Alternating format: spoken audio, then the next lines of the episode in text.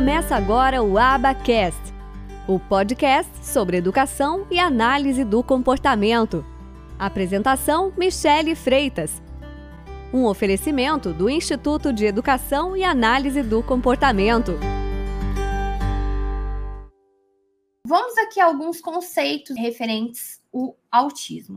Então, a gente tem o autismo e as condições relacionadas, chamadas aí de TEA, transtorno do espectro autista. Então, tem pessoas que não sabem que autismo é a mesma coisa que transtorno do espectro autista. Sim, é, é a mesma coisa. Para a gente parece tão bobo, tão óbvio, porque a gente trabalha com isso o tempo todo, mas para muita gente não é. Então, o que, que, é isso, né? São os transtornos que compartilham déficits significativos aonde? Na interação social como a sua principal característica definidora. Então, nós temos aí um grande déficit na interação social. Então, esse déficit social que nós temos no autismo, ele é bastante severo e a sua gravidade e o seu início precoce, eles levam a problemas também na aprendizagem, na adaptação do indivíduo no ambiente. Então, por isso que muitas vezes a gente vê muitas crianças autistas com problemas de comportamento, mesmo o autismo no nível 1, que as pessoas gostam de chamar de leve, que nem existe mais essa classificação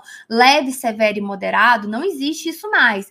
É nível 1, nível 2 e nível 3. Então, mesmo o autista, pessoas né, chamam popularmente de leve, o autismo não tem nada de leve. O autismo é sim um atraso no desenvolvimento grande, só que ele afeta as pessoas de diferentes formas, em diferentes níveis. Definido como certos tipos de comportamento, o autismo ele é o transtorno do espectro autista, ele é uma condição de espectro que afeta os indivíduos de forma diferente e em diferentes níveis. É o que eu acabei de falar para vocês, né? Então, nós temos aí esse conceito da Associação de Autismo da América.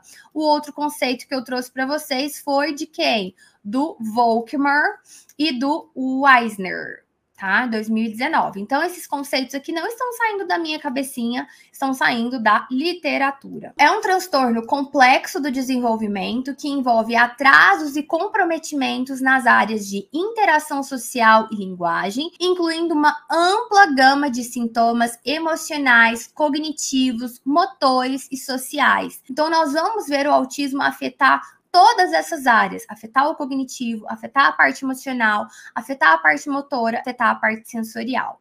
Por isso que a gente precisa entender sobre o desenvolvimento infantil que tá ligado, tá vendo? Aquilo que eu sempre falei desde o dia 1, as coisas estão conectadas.